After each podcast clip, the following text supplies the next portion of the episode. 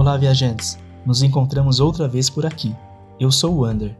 Aqui é o Will e está começando mais um Beco do Escriba, o podcast onde as histórias se encontram. Depois de uma longa espera, enfim, temos vacina.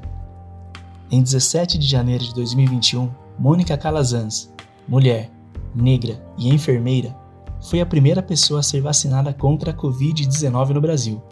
Um momento histórico e muito representativo para todos nós, principalmente para quem luta na linha de frente contra o coronavírus. Porém, a pandemia ainda não acabou e a prevenção ainda é extremamente importante.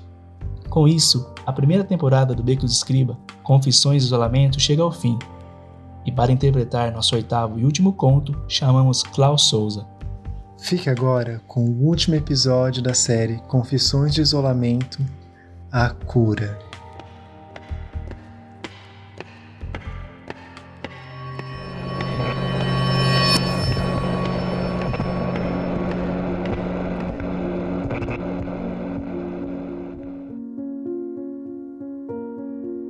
O sol mal havia nascido quando minha chefe de enfermagem gritou pelos corredores do hospital: Temos vacina! Temos vacina! Foi estranho vê-la mostrando freneticamente seu celular como se a própria cura estivesse disponível na manchete do blog de notícias. Rapidamente, a boa nova se espalhou por todo o plantão e não houve máscaras de tecido ou de acrílico que pudessem esconder tamanha alegria. Porém, tudo que é bom dura pouco, e um incidente na recepção nos lançou de volta para a realidade desumana de um hospital à beira do colapso.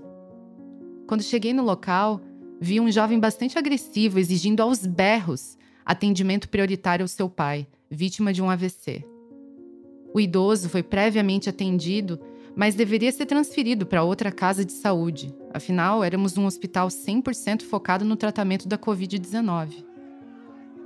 Porém, o rapaz não aceitou justificativas e, no meio da confusão, deu um soco no rosto de uma colega enfermeira que examinava seu pai. Dois seguranças do hospital foram acionados e conseguiram conter o agressor, enquanto seu pai era encaminhado para uma sala mais reservada.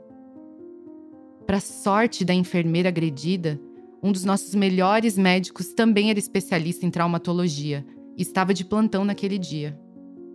Não demorou muito para ele aparecer e levá-la com cuidado até a enfermaria. Foi quando uma paciente se aproximou, afirmando que o homem que ajudava a enfermeira tinha se passado por doutor e prescrito alguns medicamentos para ela. Achei muito estranho, mas logo percebi que para aquela mulher nenhum diploma ou vocação seria mais importante do que a cor da pele daquele médico. O hospital está tomado de gente. Não tínhamos mais leitos para internações de coronavírus.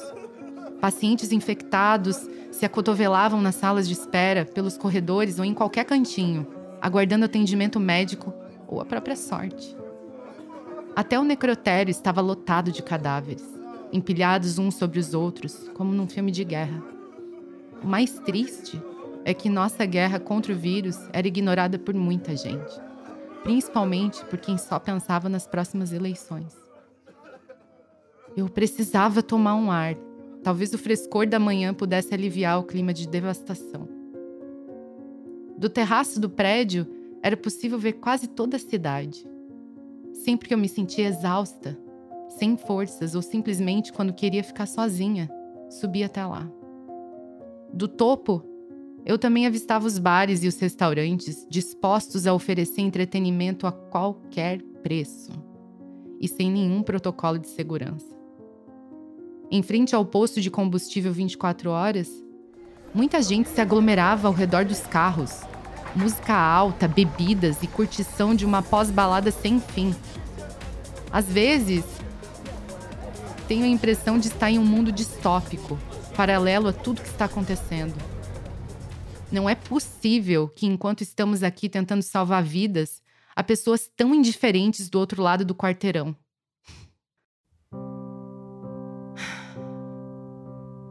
Por muitas vezes encontrei colegas chorando em silêncio, totalmente esgotados, com saudade da família, com medo da contaminação.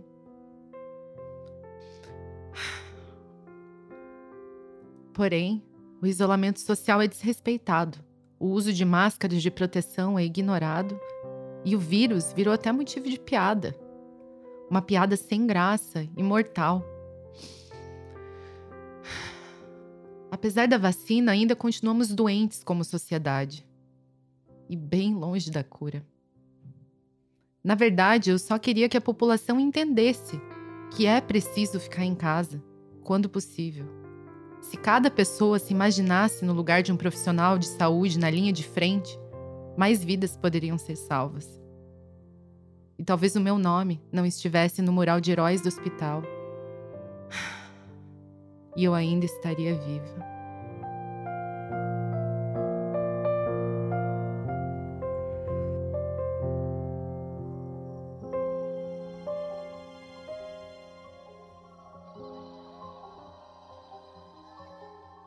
E aí, gostou desse episódio? Manda pra gente seus comentários, feedbacks sugestões no becodoescriba@gmail.com ou pelas nossas redes: Instagram, Facebook e Twitter arroba Beco do Escriba. Se você estiver ouvindo esse episódio pelo Spotify, não esqueça de clicar no botão seguir. E para quem estiver curtindo em outro agregador, deixe sua avaliação e classificação. A gente agradece e nos vemos no beco. Tchau, tchau!